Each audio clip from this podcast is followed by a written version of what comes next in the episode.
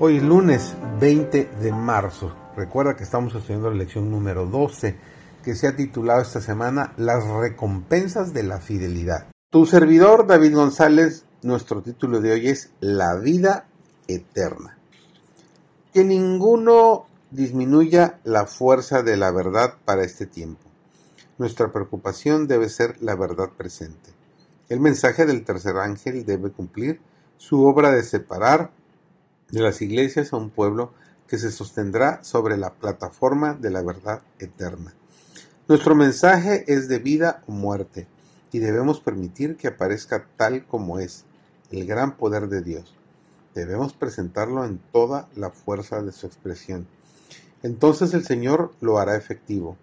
es nuestro privilegio esperar grandes cosas, aún la demostración del Espíritu de Dios. Este es el poder que convertirá el alma. Cuando el ministerio terrenal de Cristo estaba por terminar, y él comprendía que debía dejar todo pronto a sus discípulos para continuar en la obra sin su superintendencia personal, trató de animarlos y prepararlos para lo futuro. No los engañó con falsas esperanzas. Como en un libro abierto, leía lo que iba a suceder. Sabía que estaba por separarse de ellos y dejarlos como ovejas entre lobos. Sabía que iban a sufrir persecución, que iban a ser expulsados de las sinagogas y encarcelados. Sabía que por testificar de él como el Mesías, algunos de ellos serían muertos, y les dijo algo de eso. Al hablarles del futuro de ellos, lo hacía en forma clara y definida para que en sus pruebas venideras pudieran recordar sus palabras y ser fortalecidos, creyendo en Él como el Redentor. Les habló también palabras de esperanza y valor. No se turbe vuestro corazón, dijo. Creéis en Dios, creed también en mí.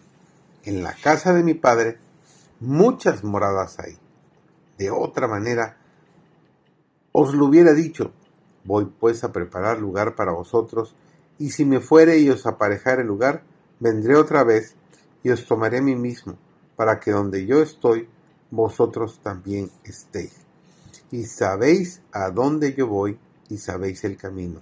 Juan 14, versículos 1 al versículo 4. Qué maravillosa promesa nos hace el Señor. Por amor a vosotros he venido al mundo, por vosotros he trabajado cuando me vaya, todavía trabajaré fervientemente por vosotros. Vine al mundo para revelarme a vosotros, para que pudierais creer. Voy a mi Padre y a vuestro Padre para cooperar con Él en favor vuestro. Los dirigentes de Israel profesaban comprender las profecías, pero habían albergado ideas falsas con relación a la forma en que Cristo vendría. Satanás los había engañado, y ellos aplicaban toda la gloria de la segunda venida de Cristo a su primera aparición. En su primer advenimiento querían ver todos los acontecimientos maravillosos que caracterizarán su segunda venida. Por esta razón, cuando vino no estaban preparados para recibirlo. Entre el primer advenimiento de Cristo y el segundo se percibirá un contraste extraordinario. Ningún lenguaje humano es capaz de describir las escenas relativas a la segunda venida del Hijo del Hombre en las nubes de los cielos. Aparecerán con su propia gloria y con la gloria de su Padre y la de sus santos ángeles. Vendrá cubierto con sus ropajes de luz que ha tenido desde los días de la eternidad. Qué hermoso será ese día encontrarnos con nuestro Señor.